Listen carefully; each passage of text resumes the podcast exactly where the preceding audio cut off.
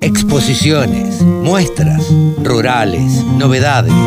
Toda la información en la radiodelcampo.com. Javier Lauría es el periodista que se ocupa de los ovinos. Ovinos eh, entre mates y ovinos, eso quería decir. ¿Cómo te va, Javi? ¿Cómo estás? Buen día. Carlito, ¿cómo estás? Buen día, ¿cómo andas? Qué placer saludarte. Bueno, acá tomando un cafecito, tratando de desayunar y tratando de enterarnos las últimas novedades de, de lo que tiene que ver con eh, los ovinos. ¿Tenemos ley ovina finalmente o no?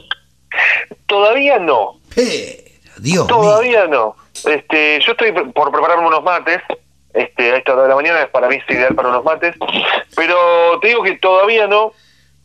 Si bien eh, a principio de semana se trabajó y se dio el dictamen favorable en diputados y no hubo votos en contra, sí votos con disidencias, eso ya te da una pauta. Ya te da una pauta de que cuando se, se vote en toda la Cámara de Diputados, ya está. Sí, claro. Eh, o sea, ¿Y sale. ¿Cuándo se calcula que se vota esta ley? Y mira, eh, en teoría, y te digo así, en teoría, eh, esta semana que se viene.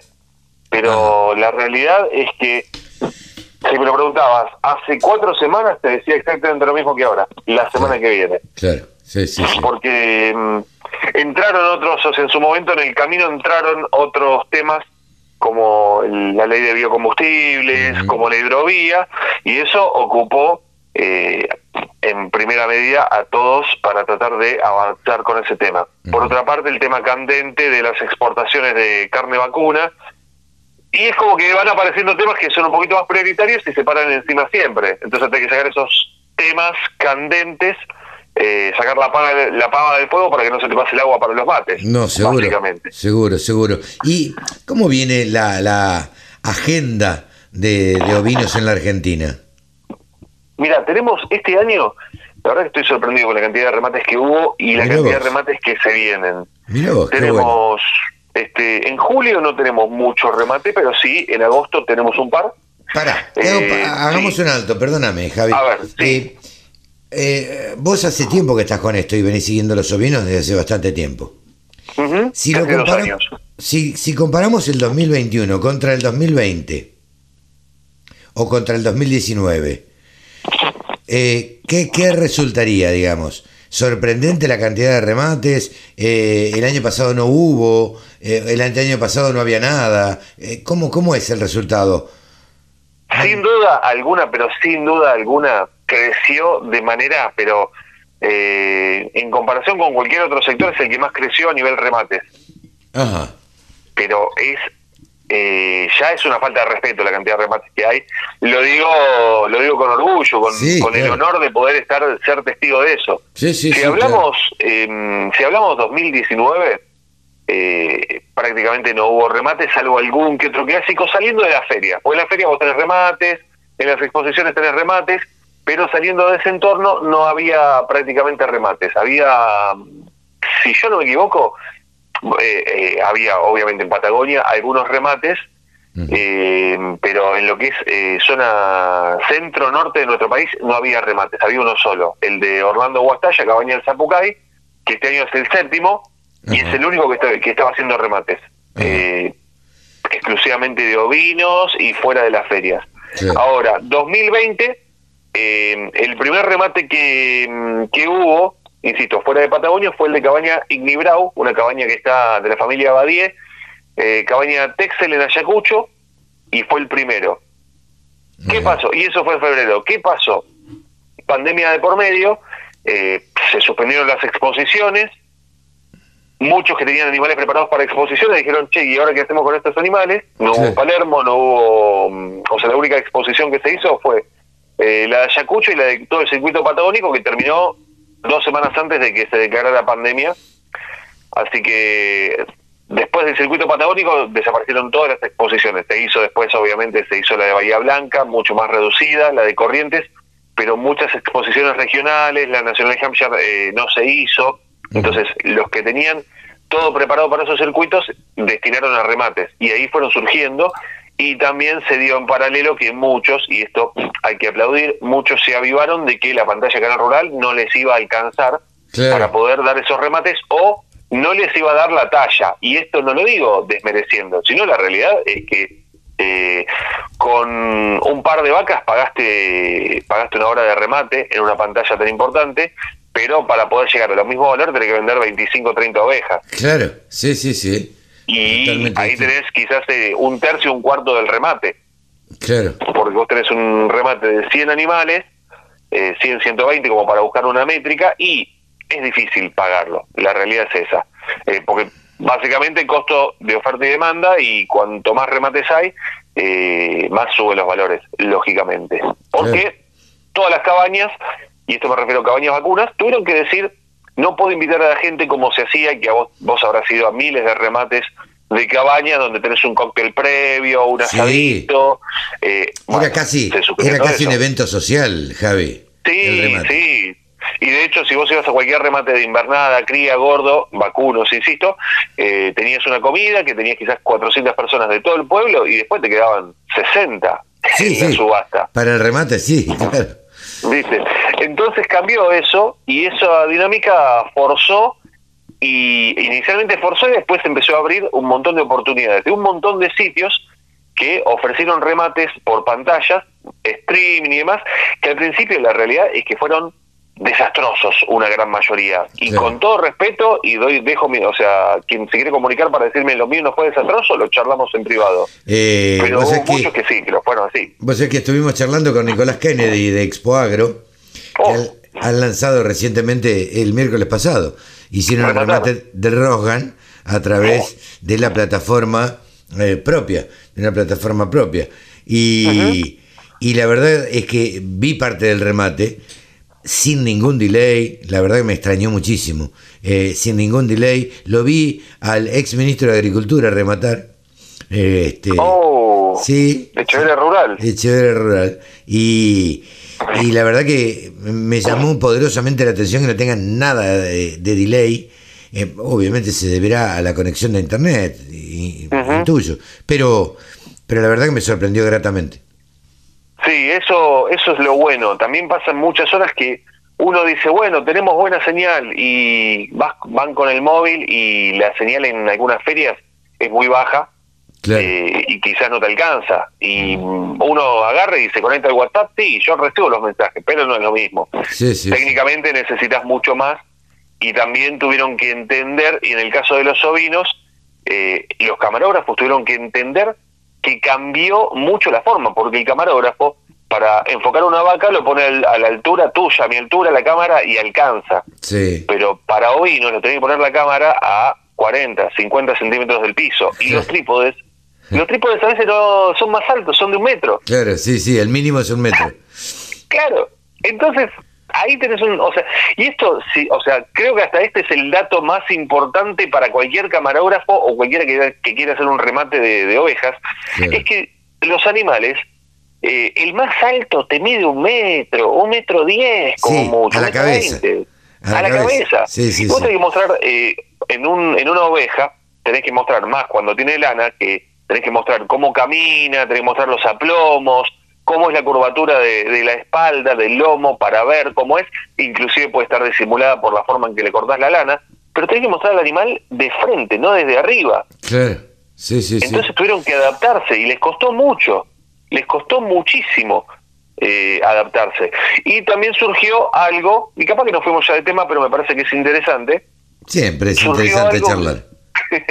claro, este, surgió algo que yo había observado que se dio justo en Uruguay, no me acuerdo si en febrero o en enero del 2020, Ujú. eh, remates con preofertas. La preoferta antes no existía prácticamente, No, no, en no, ovinos no, no, no. existía. Es algo nuevo. Claro, es un concepto que eh, no sé, sinceramente no sé, no me puse a investigar quién lo inventó, pero el que se le ocurrió fue una idea genial. ¿Por qué en ovinos es mucho más, más genial que en vacunos? Porque en ovinos los remates, y esto perdón, o sea, si hay un ovejero, insisto, me hablan por privado, me insultan todo lo que quieran, pero la realidad es que en ovinos muchas veces los remates tardan mucho en arrancar y el martillero vos ves que arranca y te franelea, el, el, el animal te lo está franeleando y no, nadie levanta la mano, son muy tímidos y son remates que arrancaban, perdón que lo diga así, me hago cargo, sin filtro, son remates que arrancaban aburridos. Claro, sí, sí, sí, sí. Sí. Viste, vos vas, o sea, porque era muy tímido el comprador. Había Eh. muchos remates de, de vacas y de ovejas, y sin la preoferta eran aburridos. ¿Y qué hizo la preoferta? Te fijó un piso Claro. y le da beneficios al tipo que tiene que es el ganador de la preoferta. Entonces vos ya arrancaste y decís, no es lo que pide el martillero, es lo que ya ya lo van a comprar a ese valor. Claro, si no ya. meto mano, si no levanto la mano, se lo llevan. Sí, sí, sí. Si no hay alguien que le supere esa oferta, eh, ya hay una preoferta hecha por una determinada cantidad de pesos.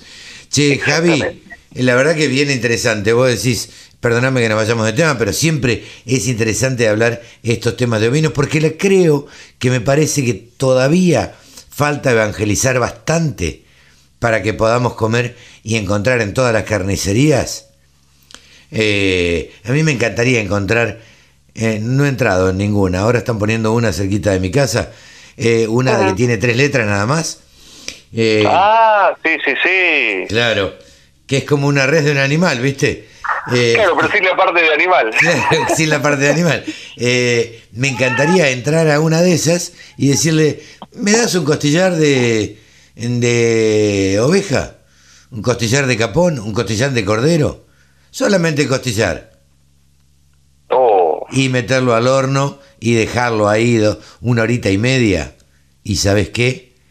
Después que me saque, le saco la- las costillitas con, con el tenedor, la saco, con un escarbadiente. sí, le haces el cortecito sobre lo que es la grasita, sobre el, el hueso, el cortecito previo antes de cocinarlo. Sí. Y después el hueso sale solo. No, no, no, se despega, se despega. Sí. Pero Sí, bueno. Javi, ¿te parece que vayamos? Te tiro, ¿Qué? te tiro un dato antes de ir a, lo- a Dale. los valores. Dale. O sea, se armó debate, eh, toda esta semana se armó debate en los grupos de WhatsApp sobre qué les gustaba más, si la carne de oveja, de oveja adulta, eh, de 3, 4 años, o la de cordero, y el 80% prefirieron la carne de oveja. Te ¿En tiro solo ese serio? dato. ¿En Sí. serio? Sí, sí, sí. Los grandes comedores de, de ovinos, de carne ovina, dijeron, a mí me gusta más la carne de oveja, más sabrosa, y si, o sea, la carne, si la cocinas bien, no hay carne dura. No, no, no, por supuesto, yo siempre digo, la carne, por más dura que sea, si vos le das tiempo, tiempo de cocción, eh, la verdad, pones en la parrilla una carne de toro eh, y la dejás tres horas y la verdad que es muy probable que se haga bastante blanda.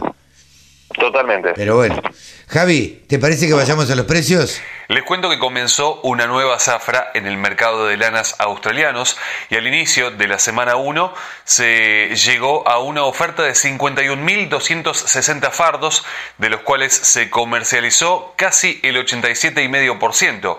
Recordemos que al cierre del periodo anterior y al cierre de la zafra se habían inscrito para estos días poco más de 44.400 fardos, pero la oferta fue aumentando durante todo el transcurso de la semana hacia el inicio de las actividades el día martes. Se llevaron a cabo tres jornadas comerciales y en la última la única de las tres plazas que estuvieron trabajando fue Melbourne y tuvo una semana fluctuante porque el primer día con las tres plazas trabajando fue en ascenso, lo que es en promedio de todos los valores del índice del mercado australiano. El segundo fue en descenso y en tercer día, en tercer lugar, se fortaleció gracias a que Melbourne terminó con valores en alza. Eso dio un índice, un índice de mercado del este con valores levemente negativos, pero con una tendencia que queda alcista hacia el inicio de la semana próxima con una oferta que estaría en unos 51.300 fardos, al menos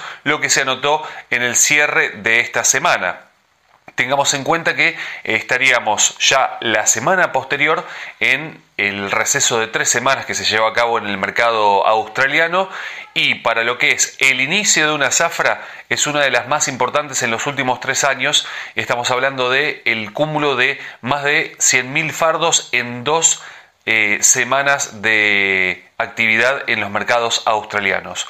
Vamos a ver cómo repercute en instantes todo esto en el sistema CIPIM, pero también quiero contarles que el mercado de lanas neozelandés trabajó esta semana, continúa fortaleciéndose esta tendencia alcista que se mantiene ya desde hace varias semanas y con una oferta en la isla norte de 8.000 fardos, de los cuales se comercializó el 98%. Y en cuanto a lo que es la semana próxima, se espera una oferta de 5.800 fardos en la isla sur. Tendremos que ver cómo reacciona también ese mercado. Muchos participantes en el mercado australiano, muchos participantes chinos, tanto los compradores propiamente chinos o exportadores hacia China y ellos son algunos de los que están regulando los valores de la plaza. Vamos a los números que se reflejan en el sistema CIPIM en nuestro país para tener como referencias. La lana de 17 micras de 60% de rinde al peine, la preparto 8 dólares con 72 y la posparto 8 dólares con 42, la de 20 micras 55% de rinde, 4 con 40 y 4 con 30, 24 micras y media 60% de rinde, 3 dólares con 8 centavos y 3 dólares con 3 centavos, la de 27 micras 1 dólar con 76, en este caso 55% de rinde, estamos hablando de una lana cruza patagónica. Cambiamos ahora a lo que son lanas no patagónicas, Ahí tenemos la de 20 micras, 60% de rinde, zona principalmente provincia de Buenos Aires. Y estamos hablando de menos del 3% de materia vegetal, 4,85, del 3 al 5% de materia vegetal, 4,61 y del 5 al 7% de materia vegetal, 3,97. Pasamos ahora lana de 22 micras, 60% de rinde, 4 dólares con 4 centavos la de menos del 3% de materia vegetal. Si pasamos al 3 al 5% de materia vegetal, 3 dólares con 82 y del 5 al 7% de materia vegetal presente, 3 dólares con 31. Cambiamos, vamos a una lana Corriel ahora, 27 micras en provincia de Buenos Aires, 1 dólar con 82. Nos vamos ahora a zona litoral con una lana Corriel también de 28 micras y media, 68% de rinde, 1 dólar con 51 centavos. Y volvemos a zona provincia de Buenos Aires con una lana de 32 micras, lana Romney, 60% de rinde, 90 centavos de dólar. Estos son los valores de referencia en nuestro sistema CIPIM. Cambiamos ahora. Hablemos de la carne ovina. Por estos días se está consiguiendo algo de cordero en lo que es el norte de la Patagonia y este cordero está cotizando mejor inclusive. A pesar de que eh, aumenta la oferta, eh, la demanda se mantiene firme y estos valores han mejorado. Y en todas las categorías tenemos que reflejar mejoras en los valores de la carne ovina, que para el productor es una gran noticia, por supuesto. Así que ahí tendremos los valores de referencia. Primero Patagonia, vamos a ver entonces estos valores y después nos vamos a hablar de región pampeana.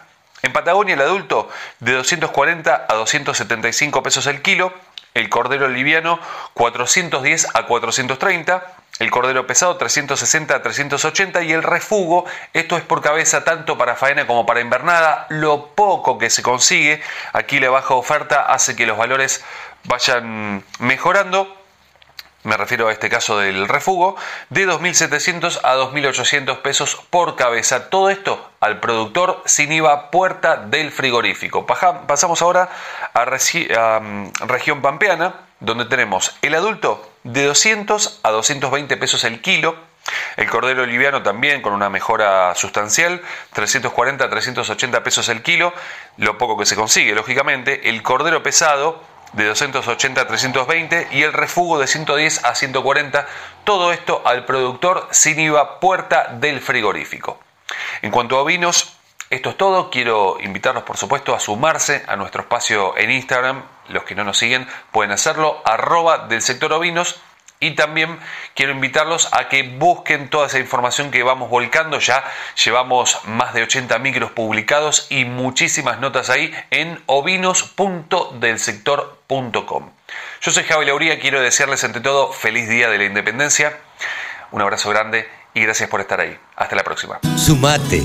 Entre todos hacemos la mejor radio, la radio del campo.